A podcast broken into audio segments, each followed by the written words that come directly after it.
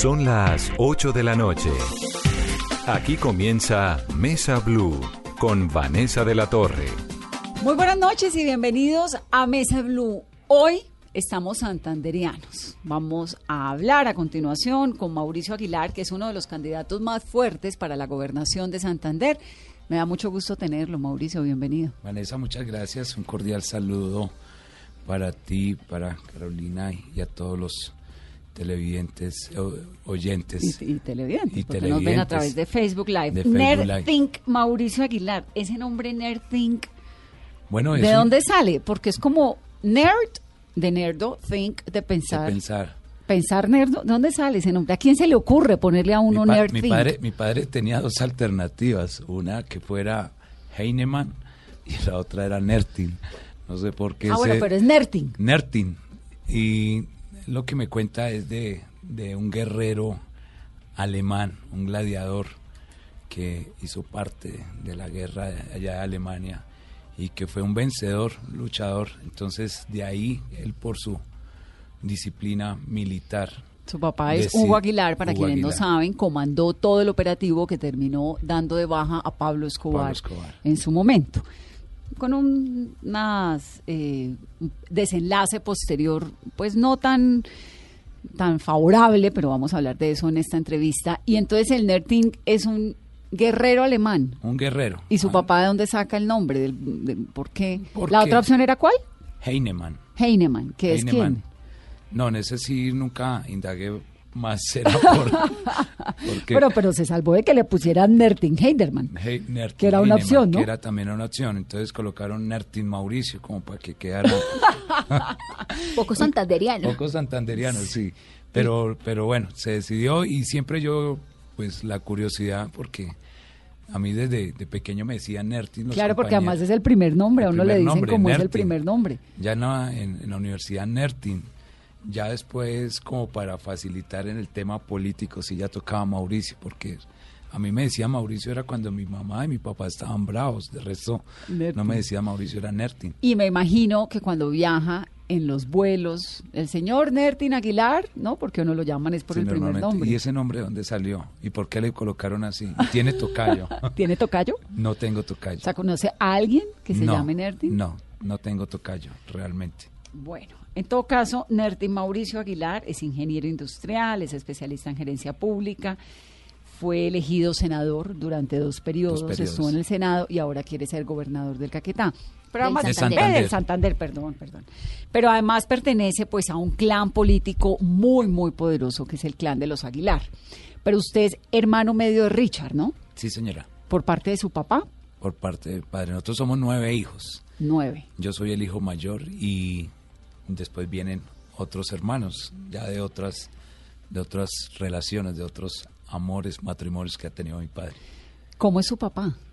Una persona muy inteligente, muy disciplinada, trabajadora, una persona que, que siempre nos inculcó lo mejor, que era valores, principios, estudio, que él siempre nos decía, la mejor herencia que yo les voy a dejar es el estudio.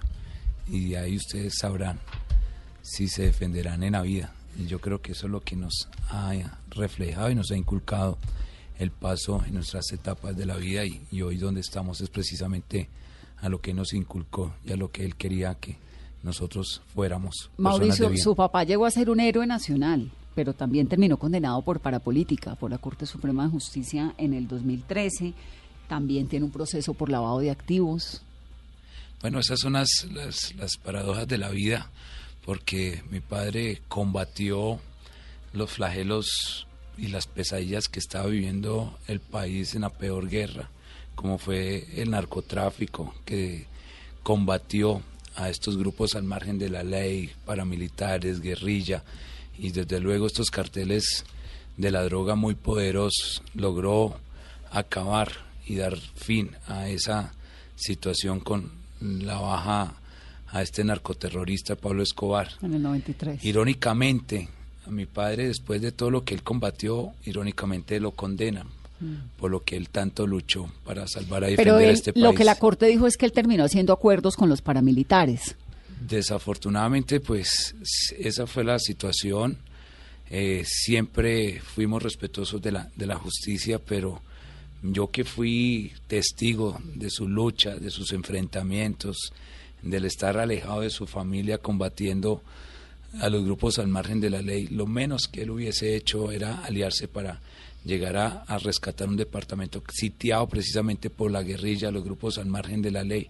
Él llegó precisamente fue a ordenar un departamento inviable económicamente, en seguridad, y, precisamente lo condenaron supuestamente por haber hecho pactos con los que él tanto combatió. Entonces, fuimos respetuosos. Además, eh, en, los, en, los en los testimonios de los de los de estas cabecillas siempre ellos eh, afirmaron nunca haber hecho pactos ni reuniones con, con el coronel Hugo Aguilar desafortunadamente un anónimo fue como el detonante, el detonante la prueba para que pronto la justicia hubiese omitido un fallo en contra. ¿Cómo eran esos años? ¿Usted cuántos años tenía en el 93?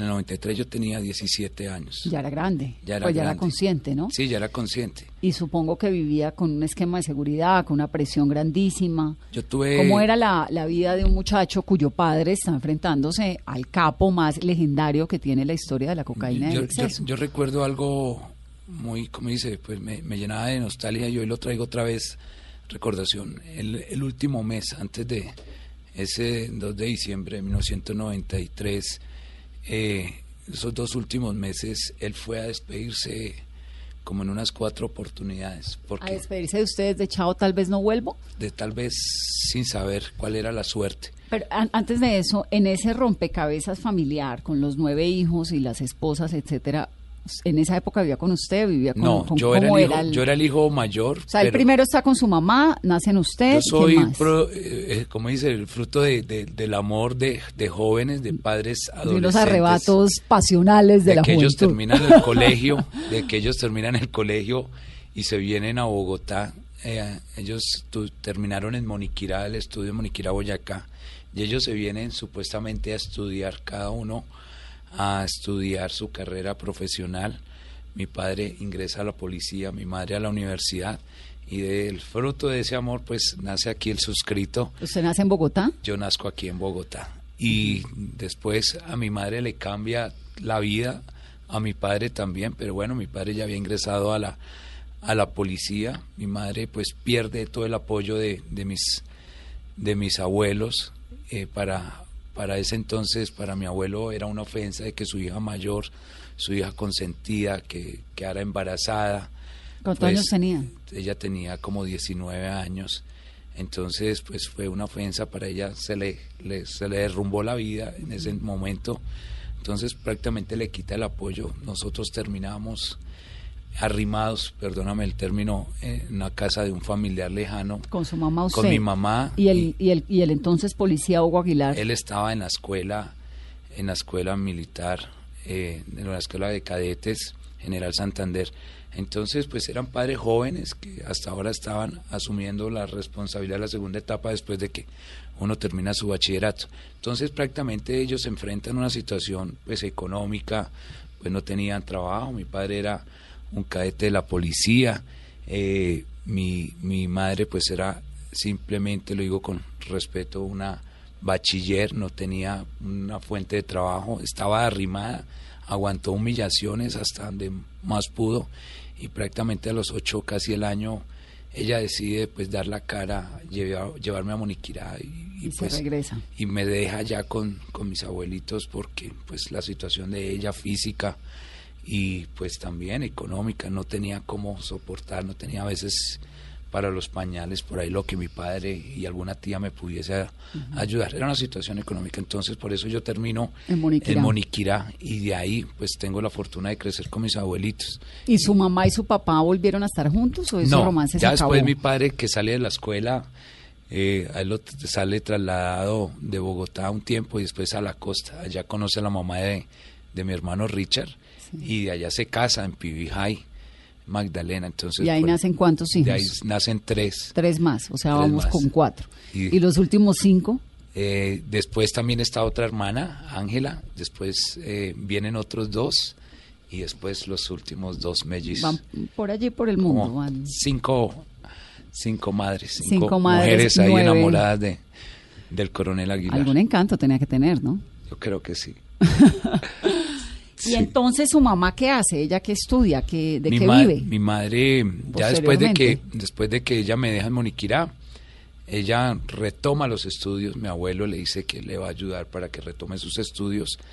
Ella es licenciada en administración educativa, ella es docente, todas mis tías maternas fueron docentes.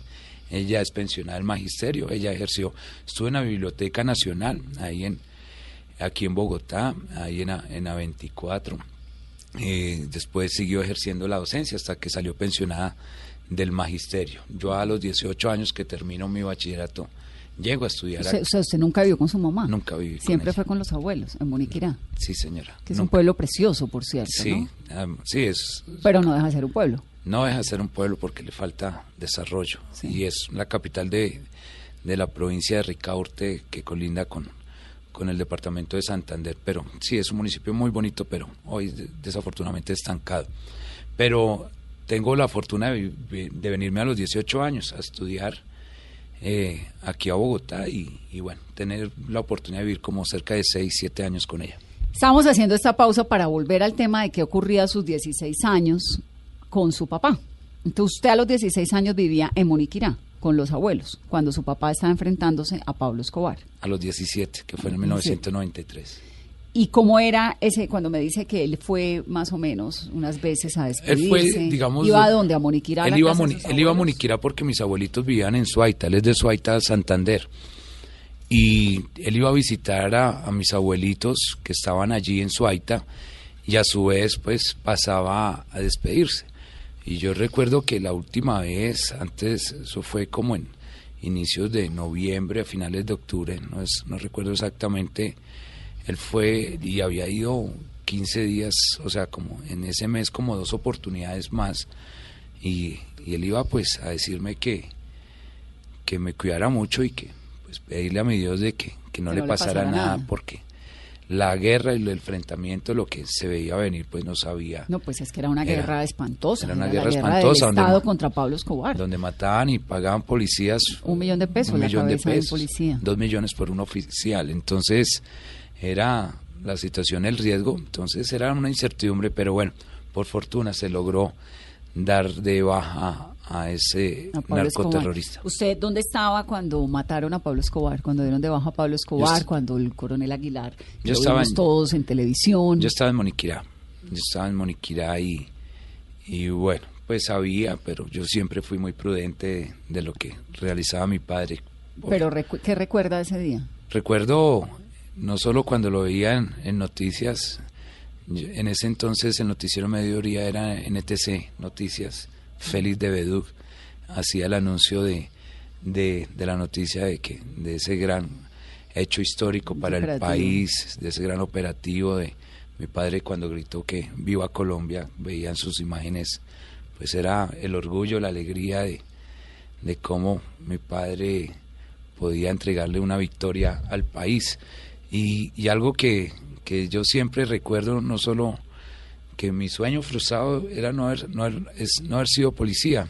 Había un, programa, una propaganda en televisión de que salía del institucional de la Policía Nacional mm. y que salía el policía con su hijo y su hijo pequeño le decía, yo quiero ser policía. ¿Y usted por qué no fue policía? Tal vez porque mi padre quería otra suerte para nosotros debido a la guerra, a la situación que se vivía al interior de la institución pues tanto peligro, tanto riesgo. Él quería tal vez otro tipo de, profesión, otra carrera. Por eso él decía que teníamos que estudiar y ser alguien en la vida. Desde luego, pues siempre quise servirle a mi país, tenemos esa vocación de servirle. Y bueno, pues la vida más adelante nos, nos dio la oportunidad de estar en otro escenario que también le servimos al país. ¿Y cómo en esos años logró mantener como ese contacto con, con su papá, si su mamá ya no tenía ninguna relación, si usted vivía con, con sus abuelos? Bueno, mi, padre estuvo muy pendiente a pesar de, de las situaciones, de, de, estar distante, porque siempre he dicho que la vida de, un militar eh, es de mucho sacrificio, muchos años en los cuales le toca sacrificar a su familia para poder lograr los éxitos o poder ir escalando. y siempre estuvo muy pendiente de, la vida de Mauricio, a pesar de, de la situación, a pesar de sus decisiones, de haber construido ya un hogar muy distante al lado de mi madre, pero fue una persona que siempre nos apoyó para que saliéramos adelante. Un buen papá, él fue muy responsable, el mejor ejemplo en ese buen sentido de que nosotros fuéramos gente bien. Y ahora, Mauricio, cuando usted ve a su papá, que fue semejante héroe nacional, pues con esa cantidad de investigaciones encima, con la acusación de la parapolítica, con una investigación como una gran decadencia, ve uno, ¿no?, alrededor de la imagen de lo que fue el coronel Aguilar. ¿Qué piensa? No, sigo pensando lo, sigo pensando lo que es él, un héroe. O sea, usted lo sigue viendo como un héroe, usted no se le ha desdibujado la imagen de su papá. Para mí es la persona, es mi orgullo y es una persona que yo admiro y respeto mucho. La gente que lo conoce, que, que sabe lo que ha hecho por este país, valora cada trabajo, cada esfuerzo. Si hay cariño y hay amor eh, sincero a una persona en Santander, es a Hugo Aguilar, precisamente por lo que él significó para Santander, para el país, lo que transformó, lo que logró, de volverle a llevar como la esperanza de recuperarle la institucionalidad, la inversión social. Entonces son contrastes que a veces desafortunadamente uno los respeta, digamos, frente a los fallos de la justicia, pero cuando uno es el hijo, cuando es la persona que ha vivido de cerca lo que ha hecho, lo que ha luchado, pues uno tiene el testimonio. ¿Cómo va a uno cambiar un testimonio que donde uno tiene el claro ejemplo de lo que ha hecho por este país y por este departamento? Uno es respetuoso y todo está en manos de la justicia y siempre esperamos que algún día eh, la Corte Interamericana pues se pronuncie frente a esa situación. ¿El caso de él está en la Comisión Interamericana de Derechos Humanos o ya pasó a la Corte? Él está en la, en la, comisión. Interamericana de Derechos Humanos. Mm. Entonces esperamos, todo eso lo dejamos a la justicia. Eso está en, porque ahí nosotros no podemos eh, entrar a, tergiversar y siempre está en manos de la justicia. Pero yo como hijo, como persona que lo conozco, y si hay cariño y hay afecto por, por la familia Aguilar, es precisamente del producto, del trabajo, de un legado que, que ha sembrado y que ha generado desarrollo, proactividad y oportunidades. Y eso es lo que hoy, pues, la familia Aguilar mantiene intactamente precisamente para seguir trabajando por un departamento que hoy reclama y necesita de, gobernabilidad y que se retome el dinamismo y el rumbo que se ha venido sembrando en los últimos años. Y en los casos que hoy tiene la justicia y de los que ustedes esperan haya resultados, ¿él no ha pensado acogerse a la Jurisdicción Especial para la Paz? Siempre me, habían preguntado eso y, y yo lo dije muy respetuosamente. Mi padre no va a comparecer ante la Justicia Especial para la Paz porque no va a ir a confesar delitos que no cometió. Entonces siempre se ha mantenido a, esa situación. Él ya fue condenado. Eh, quiera o no se quiera, pues fuimos respetuosos de esa decisión de la justicia y, esperamos que la Comisión Interamericana de Derechos Humanos algún día se pronuncie. O la JEP no es una opción para no, No, eso nunca está contemplado, no, para nada. ¿Usted para qué quiere ser gobernador? Para servirle al departamento, a mi departamento de Santander, ¿Para servirle qué? Digamos, ¿qué quiere hacer? Porque, uno no puede hacer de todo, tiene que, no, este es mi plan. porque cuando, ¿Cuál es su prioridad? Cuando yo tengo la oportunidad de, recorrer a, mi departamento de Santander en sus 87 municipios, cuando, cuando uno recoge el clamor, las necesidades de nuestras familias santanderianas, de la niñez rural, de nuestra madre cabeza de familia, del líder que hoy se siente frustrado de que todavía no hay las verdaderas oportunidades, de que el departamento necesita avanzar, donde hoy hay debilidades en materia de seguridad, donde hay desempleo, donde el dinamismo y el crecimiento económico se estancó, pues uno dice, aquí es el momento de servirle a, a Santander como lo hemos hecho nosotros. Lo hice desde el Congreso de la República durante ocho años y qué bueno llegar a gerenciar a un departamento tan bonito, lleno de gente valiosa, de mujeres, de, Pero Mauricio, su familia, usted me dice, Santander es un departamento que necesita avanzar, que necesita oportunidades, que tiene una situación muy complicada de desempleo, que el dinamismo de la economía, el crecimiento se estancó. Usted estuvo ocho años en, su congre en el Congreso. Su familia ha manejado Santander durante muchísimos años. Su papá fue gobernador, su hermano también. que, han hecho por el departamento. Claro, es que la historia de Santander prácticamente se divide en dos, antes de lo que era Santander del 2003 y después del 2003. Para nombrar solo un ejemplo. ¿Qué ocurrió en el 2003? Después de que Hugo Aguilar es gobernador, que es elegido en, el 2003, la historia cambia porque Santander recobra su dinamismo. Después del Parque Nacional del Chicamocha, para mencionar, a Santander iban cerca de 37 mil turistas y pasamos después del Parque Nacional del Chicamocha a recibir más de 500 mil turistas año. Que eso fue lo que usted eh, fomentó en el... que eso fue también la ley de turismo, que esa la sacamos en el 2012. ¿Cómo se aumenta el PIB en dos puntos? Se comienzan a generar más de 20 mil empleos a generarle ese crecimiento, donde Santander se gobernaba prácticamente desde un escritorio donde vuelve a sentirse los 87 municipios la inversión social, no solo con la presencia, los programas sociales, sino que se le agregaba algo importante, que eran las obras, cómo Santander vuelve a cambiársele la cara, a cambiarle el dinamismo. Por eso nosotros en el 2000, después de ese éxito que tiene Hugo Aguilar en la gobernación, nosotros fuimos al Congreso de la República, no solo a traspasar las fronteras del departamento, sino a llevar una, un legado también de que la juventud también tuviese esa oportunidad. Yo llego a ser el senador más joven en el 2010 a mis 33 años mm. y comenzamos a trabajar y a visibilizar, por ejemplo, la ley de turismo. Se convirtió en una política después del gobierno de Juan Manuel Santos de convertir a Colombia en un destino de clase mundial. Es una política que se adoptaron en todas las regiones precisamente para transformar. Hoy el gobierno del presidente Iván Duque dice que el nuevo petróleo de Colombia es el turismo. Entonces nosotros comenzamos a dimensionar, a visionar a Santander en tres ejes importantes, en tres proyectos Parque Nacional del Chicamocha, Hidrosogamoso y el Cerro del Santísimo. ¿Y cómo ¿Cuánto costó hacer el Cerro del Santísimo? Cerca de 25 mil millones. ¿Y era necesario? El Cerro del Santísimo, para los que no saben, es una imagen de un Cristo, ¿no? Parado en la punta de un cerro. Sí, pero... ¿Es turístico? Pero es turístico, porque es que tocaba, es que Santander tiene unos atractivos importantes que era el deporte de aventura.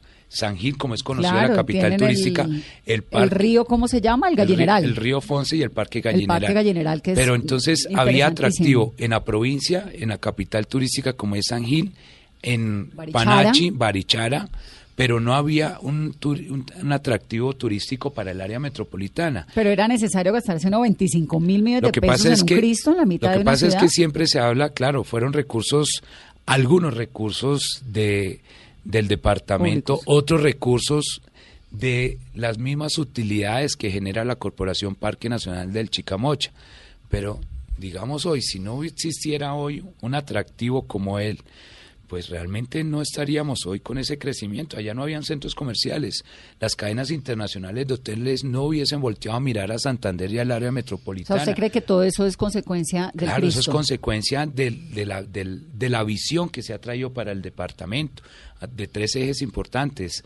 Eh, Parque Nacional del Chicamocha, Cerro del Santísimo e Hidrosogamoso, que mi padre lo logró incluir en el Plan Nacional de Desarrollo 2019 antes de culminar su mandato de, del, del 2007 cuando el presidente Álvaro Uribe estaba como presidente. O sea, se lograron tres proyectos, macro, macroproyectos para que Santander tuviese esa dimensión. O sea que todo eso se ha venido articulando, no solo también con las zonas francas de la salud, pues comienza a exportarse servicios de salud, comienza a mirar las cadenas hoteleras, a invertir en Santander, a construirse centros comerciales, es precisamente por la visión que es que esta política, entonces esta política de la familia... Lo que, lo que usted quiere es una continuidad familiar. No es familiar porque es que no es de tres personas, porque nosotros hemos construido y hemos apoyado y eso hace parte no solo, o sea, eh, esta familia no son tres personas, son concejales, mm. son pues diputados, claro, es una han sido congresistas. estructura política o una gran maquinaria política. Es una estructura de santanderianos que, que creen en el proyecto, en esta política que le ha permitido a Santander salir adelante. Entonces, donde también han incursionado personas, hombres, mujeres, líderes y lideresas que hoy creen que Santander debe retomar ese rumbo y ese dinamismo que le ha generado las mayores utilidades. Si nosotros vemos cómo está la situación del departamento, pues uno hace comparaciones, las comparaciones suelen ser odiosas, pero cómo hoy el desempleo ha aumentado en, cifras históricas que no teníamos hace 15, 20 años.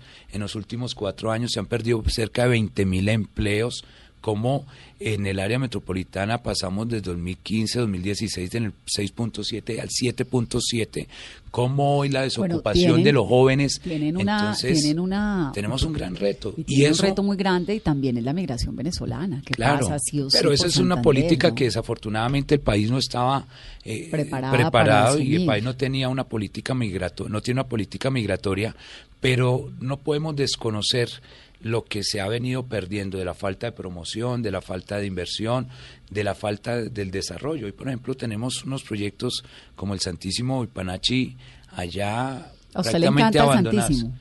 Eh, me encantan estas obras porque son referentes turísticos a nivel internacional mundial y por eso nosotros tenemos que seguir trabajando en estos referentes que van a ser el icono. Santander se internacionalizó por estas dos obras y sumado a hidrosogamoso. Y tenemos que seguir teniendo esos referentes como ejes estratégicos para poder seguir dimensionando y promocionando nuestro departamento. Yo le sobresalto el Parque El Gallineral, que me parece maravilloso. Y Panachi. Panachi y bueno, ni hablar de Barichara, ¿no? Barichara. Barichara sí es una hermosura, el que no conoce Barichara es un pueblo blanco, precioso, a cinco horas de Bogotá tal vez. Sí, pero entonces si nosotros no le generamos atractivos ¿Qué hace nuestros turistas? Pueden ir a Barichara. Tiene un problema Barichara, los cables. Los cables. Sí, ahí se está trabajando precisamente. Está, está, es muy delicado y no, no sé por qué, y tal vez quisiera preguntarle eso. ¿Hay algún proyecto que usted dentro de su plan de, de gobierno como, como dirigente planea para el centro de Barichara, para enterrar los cables. Un poco lo trataron de hacer en Santa Marta y lo hicieron en un par de cuadras. En Cartagena lo hicieron, en Barichara no. Y lo de Barichara, pues es, es un pueblo maravilloso, precioso, blanco, colonial, divino, lleno de cables. Sí, hay, dos temas que voy a hacer con, con la electrificadora de Santander. Seguir trabajando eh, los proyectos de restauración, de, de mantener toda su arquitectura, mm. todo ese patrimonio histórico y cultural, pero hay que embellecer a Barichara. Y nosotros tenemos un proyecto precisamente con la electrificadora que queremos proponerlo, es de poder... Eh, cables subterráneos. Esos cables subterráneos y también el alto costo de la energía, porque desafortunadamente, y y los cortes constantes que hay allá de energía es un problema que le genera Barichara, que a veces los, turistas no se dan cuenta. Porque tienen plantas. Porque tienen plantas, pero es algo que para la población también rural y la población del propio municipio se necesita. Entonces, en eso tenemos que seguir trabajando y hay que seguir embelleciendo. Lo de los cables es muy importante, y, y, eso vale un montón de plata y lo que sea, pero realmente si los gobernantes de Colombia que tienen esos pueblos coloniales tan magníficos no se montan en el proyecto de enterrar los cables, pues las ciudades coloniales terminan siendo feísimas. Porque es que una ciudad, el centro de Santa Marta, que es absolutamente divino, no le cabe un cable. Y en Cartagena lo hicieron. En Cartagena se era una pelea tremenda y enterraron los cables. Y uno esos, ese cablerío que uno ve en Barichara, en Santa Marta, en Monguí, no sé, en es que si ves, cuatro años, cuatro años no son suficientes para cambiarle la cara eh, en su totalidad al departamento. Y han sido cuatro años interrumpidos y todavía hay muchas necesidades. Nosotros, en su gran mayoría, tanto mi padre como mi hermano Richard, cambiaron la cara, que es la principal sala de recibo, los parques, y en eso se transformaron, se embellecieron precisamente para cambiarle la imagen y la identidad a cada municipio. Entonces tenemos que seguir transformando en la red de servicios públicos, de acueducto y alcantarillado, en los planes maestros. Entonces tenemos que dotar de buenos servicios públicos a nuestros municipios, porque las redes son redes antiguas que desafortunadamente si no hay una buena planeación, pues tiene retrasos, rezagos y se estanca el municipio. Entonces ahí nos toca seguir visionando y teniendo una planificación turística para que nuestros turistas, tanto nacionales y extranjeros, disfruten no solo de las riquezas naturales de sus paisajes, sino que cada día tengan la seguridad y la tranquilidad que deben tener y ofrecer nuestros municipios en esa oferta turística santanderiana. De llegar a ser electo gobernador, ¿cuál sería ese nuevo atractivo turístico que piensa dejar en Santander? Bueno, nosotros vamos a reactivar el turismo desde el sur de Santander. Santander tiene unos paisajes, hermosos y, y, Vanessa y Carolina, algún día espero que tengan la oportunidad de conocer Florian, que allá hay la joya del turismo en Santander. es en la provincia de Vélez. Se denomina las, las ventanas de Tisquizoque. Es un, es un río eh, interno que tiene una tiene tres caídas, una formación rocosa espectacular. Lo que pasa es que para llegar allá todavía el acceso está en precarias condiciones. Mi hermano, mi padre avanzaron en la pavimentación, nos quedan todavía unos kilómetros y queremos lograr que ese atractivo del sur de Santander sea también uno de los íconos del departamento sumado al de las, el de del hoyo del aire, el municipio de La Paz. Es una profundidad muy importante, pero el icono que vamos a construir va a ser una obra complementaria a Hidrosogamoso al embalse de Topocoro, Pamuca, el Parque Mundial del Cacao, que complementará a Hidrosogamoso como uno de los atractivos más importantes que tendrá Santander en los últimos tiempos. Pero para eso necesita conexión, ¿no? Conexión. Seré el gobernador que construirá los mayores kilómetros de red secundaria y de red terciaria, porque lo que más pide nuestro departamento ahorita es conectividad, conectividad. corredores turísticos y en eso le vamos a apostar para que Santander al final de los cuatro años sea el departamento más turístico de Colombia. Hacemos una pausa rápidamente para comerciales. Estamos conversando con Mauricio Aguilar, candidato a la gobernación de Santander.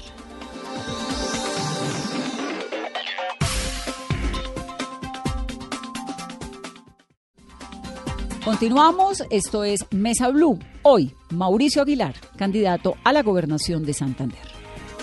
¿Cuál es su opinión sobre el páramo de Santurbán, sobre la minería en Santurbán? Siempre eh, hemos reiterado no a la minería, la preservación y conservación de nuestras fuentes hídricas y nosotros allá queremos cambiarle y generarle otras alternativas eh, de económicas a nuestras familias del páramo de Santurbán. Allá vamos a construir el corredor turístico del agua, allá en Matanza, en California, en Suratá, queremos generarles ya otros atractivos turísticos para que hoy estas familias que vienen ejerciendo la, la minería artesanal se conviertan en esas familias guardabosques. Yo en la ley de turismo precisamente rescatamos nuevamente a los guías de turismo, a la policía de turismo. Entonces tenemos que generarle otras alternativas. Ya ya se están desarrollando ya otros eh, desarrollos, eh, valga la redundancia, turísticos, hoteles. pero tienen unas licencias de exploración minera. Tienen una exploración, pero eso ya es una decisión que, que el gobierno nacional es el que tiene que tomar la decisión. Yo no apoyo la minería, la preservación y conservación. Además le voy a apostar porque hay un, el 1% del presupuesto departamental con la prestampilla de reforestación pues se tiene que precisamente destinar a la compra de predios, a sembrar árboles para la preservación. Necesitamos tener cada día más reservorios de agua. Entonces, nosotros tenemos que conservar esas riquezas naturales como están allá en el páramo de Santurbán. ese mismo principio aplica para el fracking. Pues eh, mientras son decisiones del gobierno nacional y el gobierno en este caso es quien toma la decisión pero los de manera pero pero por eso hasta pero estamos esperando que el gobierno nacional eh, haga realice esos estudios técnicos y científicos para cuál es la determinación. Si a usted le dicen, mire, los estudios indican que no hay riesgos mayores más allá pues de los que el mundo entero maneja pero en Santurbán podemos hacer un par de exploraciones de fracking. No, yo creo que en eso nosotros hemos sido muy claros de que no a la, explotación minera y a la preservación y la conservación, pero que no caiga la responsabilidad de los gobernantes, pero tampoco uno no puede, eh, el gobierno nacional lo ha dicho, el nuevo petróleo de Colombia es el turismo y eso es una política que hoy ha venido trabajando, el presidente Iván Duque lo ha expresado. Nosotros hemos venido contemplando que el nuevo, eh, que el turismo es el, generador, de divisas eh, más grande en el mundo. Sí, lo que pasa es que mientras le dicen a uno eso, San Andrés, que es una meca turística, mírelo cómo está, mientras le dicen a uno eso, los cables de Monpox, de Barichara, del centro de Santa Marta siguen llenándose de cables, digamos. Bueno, no, no, que Colombia es una meca, pero a ver. Pero estamos precisamente trabajando y eso es lo que los gobernantes deben tener, la visión de, de, poder transformar, de aprovechar todas esas riquezas naturales, promocionarlas, explotarlas de manera responsable, de un desarrollo sostenible, que es lo que realmente hoy Santander quiere y lo que queremos eh, ejercer los próximos cuatro años. En materia de seguridad, consumo de drogas en parques. He dicho que, que Santander eh, no puede volver a las épocas del pasado y, yo me siento muy orgulloso cuando, cuando hablo de que Santander en 2007 era el departamento más seguro de Colombia y era el mandato que culminaba mi padre. Si ves lo contradictorio que es, porque se combatió a todos estos grupos al margen de la ley, se convirtió en el, país, en el departamento más seguro de Colombia. En 2015, para nombrar algo también importante, en 2015 era el departamento libre de cultivos ilícitos y libre de esas hectáreas de coca que hoy otra vez le están haciendo daño a nuestro departamento. Llevamos en el corrido del año en 2019 cerca de seis secuestros, extorsiones, fleteos. Hoy se volvieron a ver casos de sicariato que desafortunadamente, lo digo sin, sin ser odiosos, de que casos de sicariato que vemos en Cali, desafortunadamente en Medellín, pero lo estamos viviendo en el área metropolitana. Entonces Santander no puede volver a las épocas del pasado. Entonces vamos a combatir esos flagelos que hoy las familias sienten miedo en la provincia, en el área metropolitana.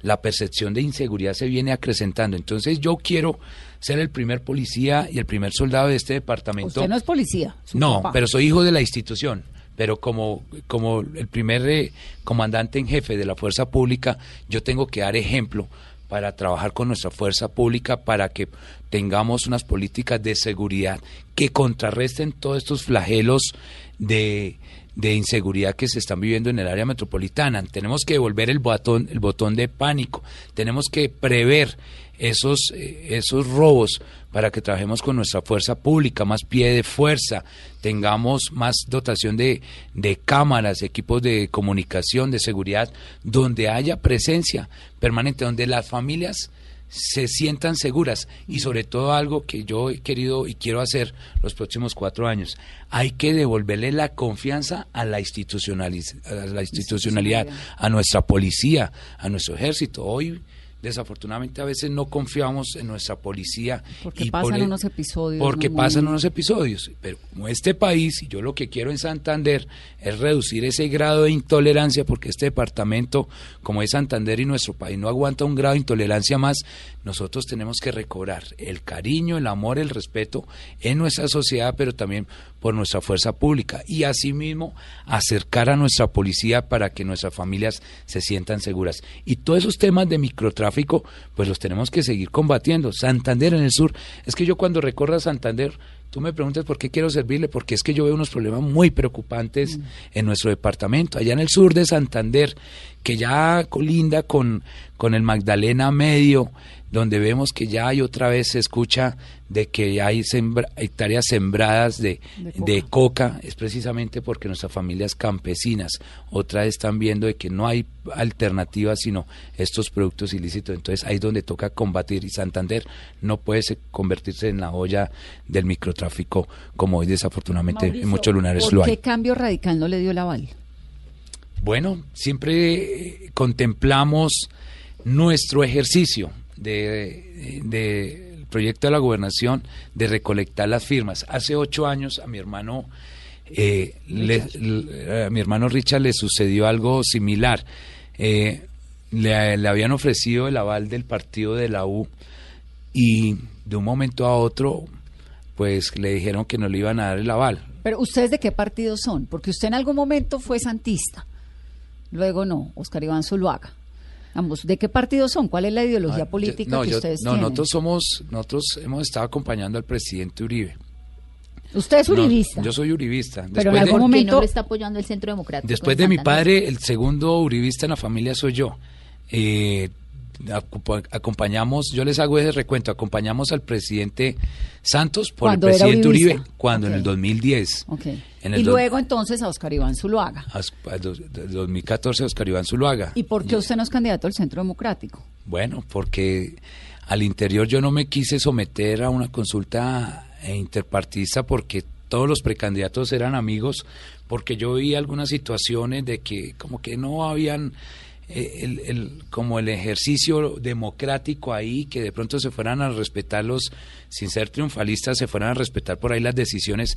Nosotros contemplamos de que era mejor hacer nuestro ejercicio por firmas y buscar en los coavales de cambio radical del centro del centro democrático de los conservadores pues el centro democrático a mí me invitaron yo no estaba invitado por ejemplo al taller donde fue el presidente eh, el expresidente Álvaro Uribe a Bucaramanga y me llamaron que fuera ya a exponer mis ideas y yo pues expresé pues yo quiero construir una coalición con todas las fuerzas políticas porque nuestro trabajo nunca ha sido pensar en el color en el partido político, eso de que ya que éramos godos, cachiporros, chulavitas, comunistas, anapistas, eso ya no puede prevalecer en la política. Pero Mauricio, la política y la democracia implica pues unos procesos, unas consultas, unos apoyos, etcétera, etcétera no me no he entendido muy bien por qué no se sometió a esas consultas del partido si usted es tan uribista pura sangre como dice. Porque yo veía que no había como la como que se fuese a respetar las decisiones. Como que iba a ganar y no iba a ganar.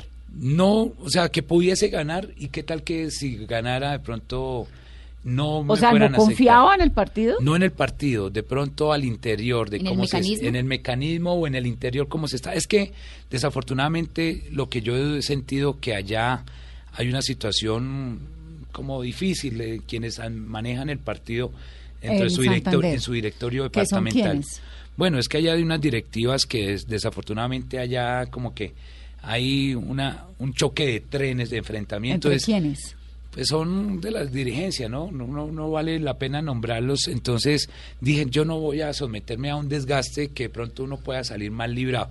Pero mi corazón, las bases uribistas están con Mauricio Aguilar, porque saben de lo que nosotros hemos venido trabajando y construyendo. Nosotros ayudamos a fortalecer el partido de la U en su momento, apoyamos al partido Centro Democrático en este momento hemos apoyado al, Partido Cambio Radical, así que desafortunadamente no nos dieron el aval, es respetuoso, pero porque nosotros... Pero eso no es como, eso no suena como politiquería. ¿Por qué? Porque como que apoyo a Santos, luego apoyo a no, nosotros no apoyamos, nosotros no apoyamos, a Juan Manuel Santos en su momento. Lo apoyamos, pero por el presidente Uribe, y eso lo mantuve. Entonces apoyamos Santos, luego apoyamos a Oscar Iván Zuluaga, luego entonces estoy esperando a ver si el aval, si, Cambio Radical me da el aval, que no me lo dieron, que voy a ver si de pronto el, el, Centro Democrático me lo da, por eso que te tampoco. Digo, mira, no es como muy politiquero. No, aclaremos que, mira, eh, nosotros apoyamos al presidente Santos por el presidente Uribe porque era el candidato del presidente Uribe. Esa chuleada. Oscar Iván Zuluaga era el candidato del presidente Uribe. Sí. Entonces, no creo que sea incoherente. Acompañamos en su momento al partido de la U porque era el partido del presidente Álvaro Uribe. Ok, al PIN. Al PIN.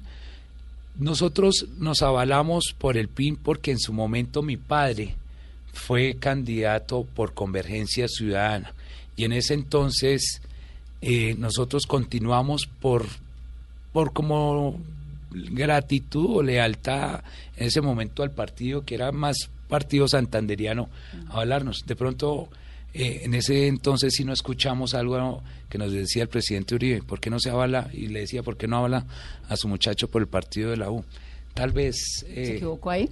Bueno, pues de pronto fue no haber tomado una decisión, digamos, más eh, a, conciencia para que pronto no hubiéramos vivido todo ese estigma que se vivió, pero, Por supuesto, pero fuimos, tratamos de ser coherentes, o sea, y como mi hermano se avaló por el partido Cambio Radical, pues no está. Usted estaba esperando que también le.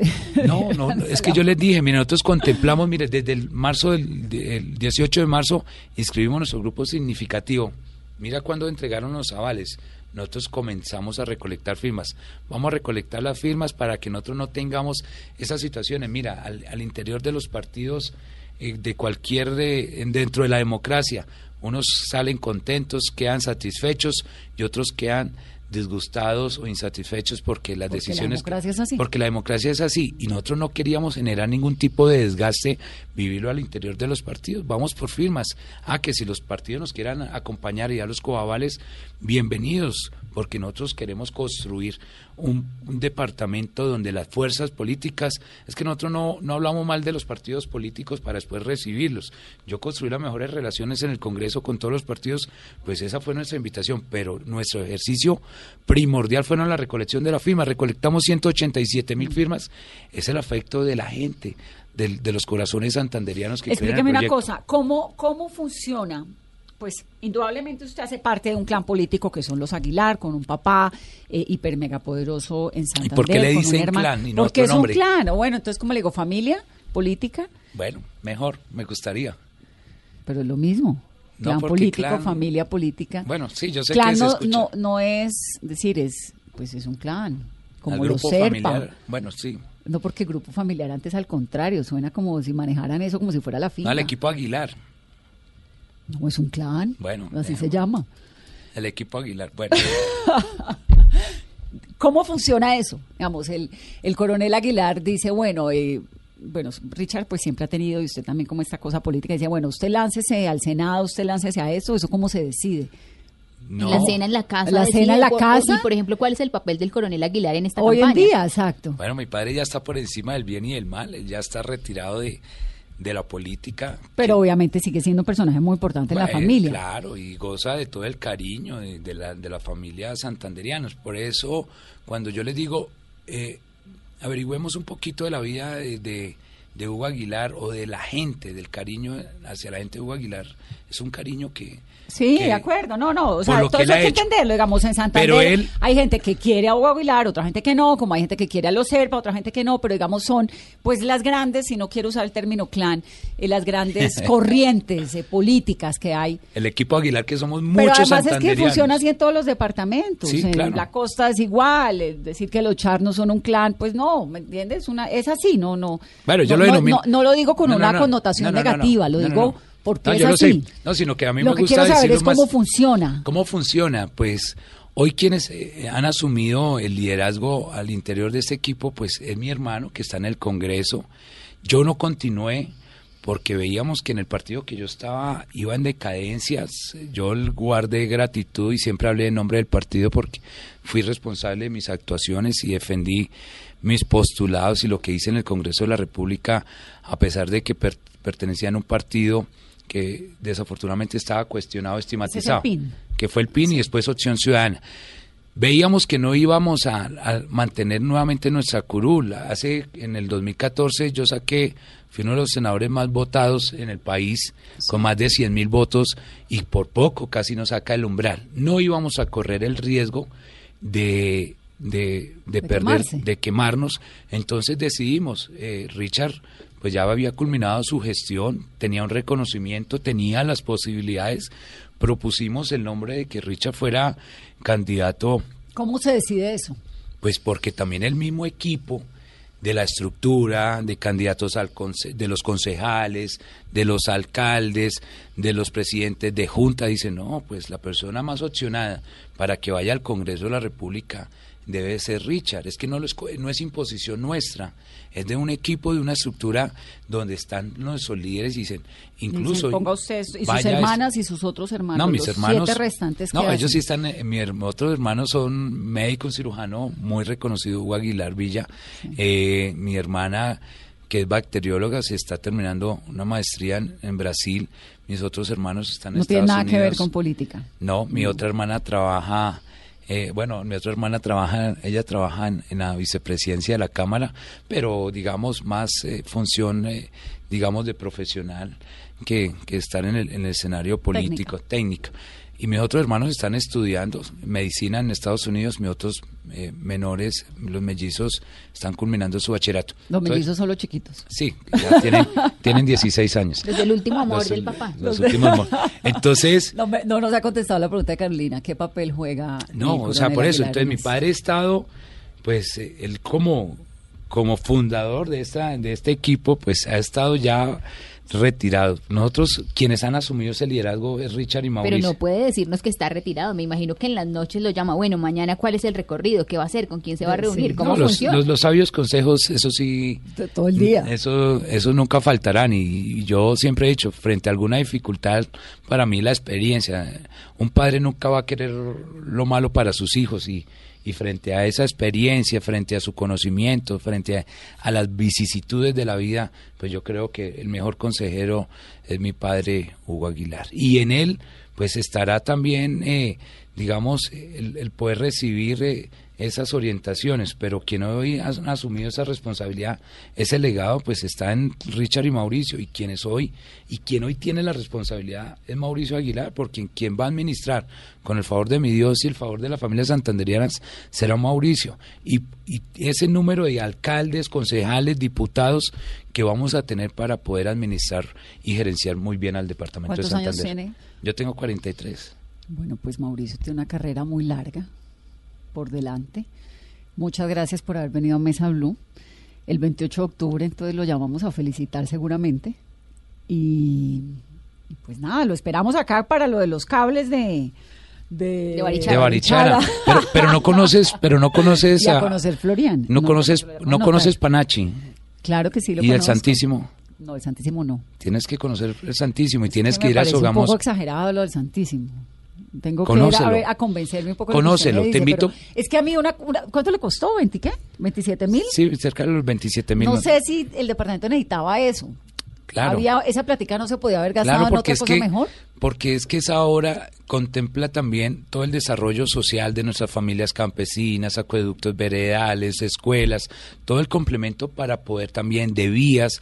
Entonces es un desarrollo integral, no es solo allá el monumento, es lo el beneficio que, ocurre, que alrededor. ocurre alrededor. Entonces a veces estigmatizamos esas obras, pero si no existieran, Santander no sería hoy lo que hoy es.